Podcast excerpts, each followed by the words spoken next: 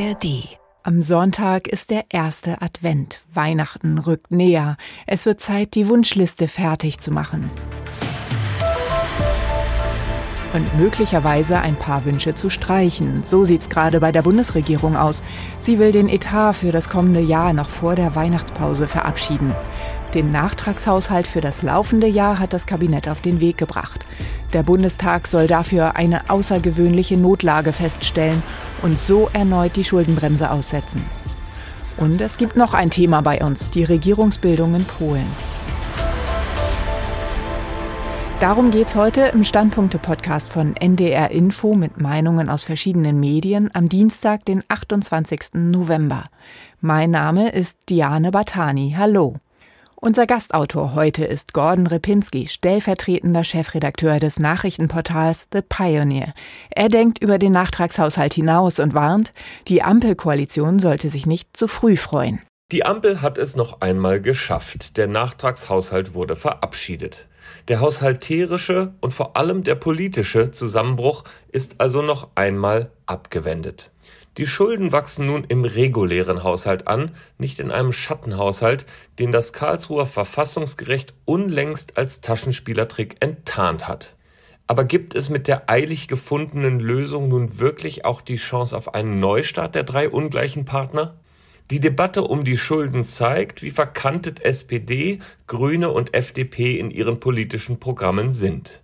Nichts ist mehr von der Kompromissfähigkeit der ersten Tage zu spüren, keiner der Partner nimmt sich etwas in Sachen Starrsinn und Gehässigkeit. Niemand gönnt. Und so mögen sich die Juristen über eine vorläufige Lösung für die Staatsfinanzen freuen, doch politisch wurde in diesen Tagen das Ende der Ampelkoalition eingeleitet. Der Versuch war heroisch, die Möglichkeiten waren auch da. Aber die historischen Krisen und politischen Aufgaben waren, zumindest für die handelnden Akteure, wohl einfach ein Stück zu groß. Meint Gordon Repinski, stellvertretender Chefredakteur von The Pioneer. Auch in vielen Zeitungen ist der Bundeshaushalt Thema. Die Frankfurter Allgemeine Zeitung unterstreicht das Dilemma, in dem die Koalition steckt. Mit dem Entwurf für den Nachtragshaushalt soll geheilt werden, was Frucht der rot-grün-gelben Ursünde ist. Ausführlich und geradezu liebevoll erläutert die Bundesregierung, warum dieses Jahr nun doch eine Haushaltsnotlage vorliegt, die vierte in Folge, die eine erhöhte Schuldenaufnahme rechtfertigt.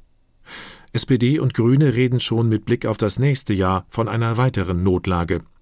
Die Hürden für einen solchen Beschluss sind höher als früher, die Spielräume, die sich so öffnen könnten, begrenzt. Nun muss gespart werden, wenn die FDP ihre Vorsätze nicht über Bord wirft und Steuererhöhungen mittragen sollte.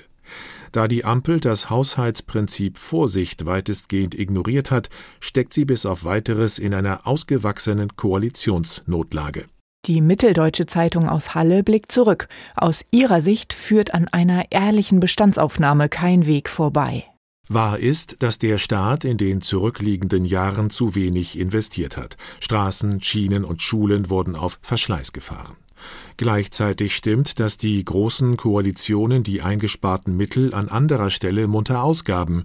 Mütterrente, Grundrente, Rente mit 63, Baukindergeld, Kindergelderhöhung.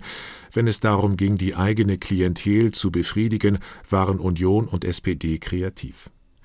Am Ende einer ehrlichen Bilanz wüsste die Regierung, ob sie mit Steuereinnahmen und Kreditrahmen der Schuldenbremse auskommt oder ob sie weitere Finanzierungsquellen braucht. Die neue Osnabrücker Zeitung wundert sich, die Bundesregierung hat das Problem wohl noch nicht erkannt. Für eine Reform der Schuldenbremse muss die Regierung unterscheiden zwischen Konsum und Investitionen in die Zukunft, schreibt sie. Für den Konsum, also für Sozialleistungen oder auch teure Geschenke wie das Dienstwagenprivileg, muss die Schuldenbremse zwingend gelten, auch wenn das sehr weh tut. Aber für sinnvolle Investitionen in die Zukunft, wie etwa in Chipfabriken oder die Infrastruktur, muss es möglich sein, mehr Schulden zu machen. Und nun zu einer anderen Regierung, und zwar der polnischen. Präsident Duda hat das neue Kabinett des bisherigen nationalkonservativen Ministerpräsidenten Morawiecki vereidigt. In zwei Wochen muss das Parlament über die Minderheitsregierung abstimmen. Unser Warschau-Korrespondent Martin Adam nennt es ein politisches Theater und meint, das ist gefährlich. Auf der politischen Bühne in Warschau wurde am Montag ein bisher nie gesehenes Stück gezeigt. Der Wahlsieger ist startklar, aber der Wahlverlierer stellt die neue Regierung. Die Peace ist wieder im Amt.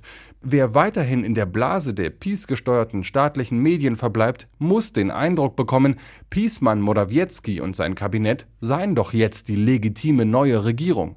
Wenn in zwei Wochen der Realitätsschock kommt, Morawiecki im Sejm durchfällt und eine neue Regierung unter Donald Tusk gewählt wird, dann besteht die Gefahr, dass die verspätete Umsetzung des demokratischen Willens für manche aussieht wie ein Staatsstreich, die feindliche Übernahme, vor der die Peace seit Monaten Angst macht. Wenn Donald Tusk Mitte Dezember vermutlich Premierminister wird, dann wird seine größte Aufgabe sein, das Land und seine Menschen wieder zurückzuholen in eine gemeinsame Realität auf der Grundlage der polnischen Verfassung meint unser Warschauer Korrespondent Martin Adam. Und von seinem Studio schauen wir jetzt auf eine norddeutsche Zeitungsstimme. Die OM-Medien aus Fechter sehen keinen Grund für Optimismus. Morawiecki war weit fortgeschritten dabei, Polen in eine Parteiendiktatur zu verwandeln. Die polnischen Wähler haben die 180-Grad-Wende gewählt. Wird jetzt alles gut in Europa? Nein, Ungarns EU-Blockierer Orban hat zwar einen Partner verloren, aber die Freude darüber ist getrübt. In den Niederlanden könnte der ultrarechte EU-Gegner Wilders bald eine Regierung anführen.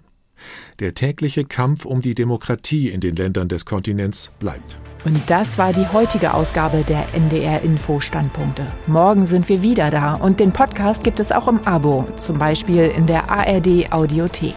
Habt einen schönen Tag, wünscht Diane Batani.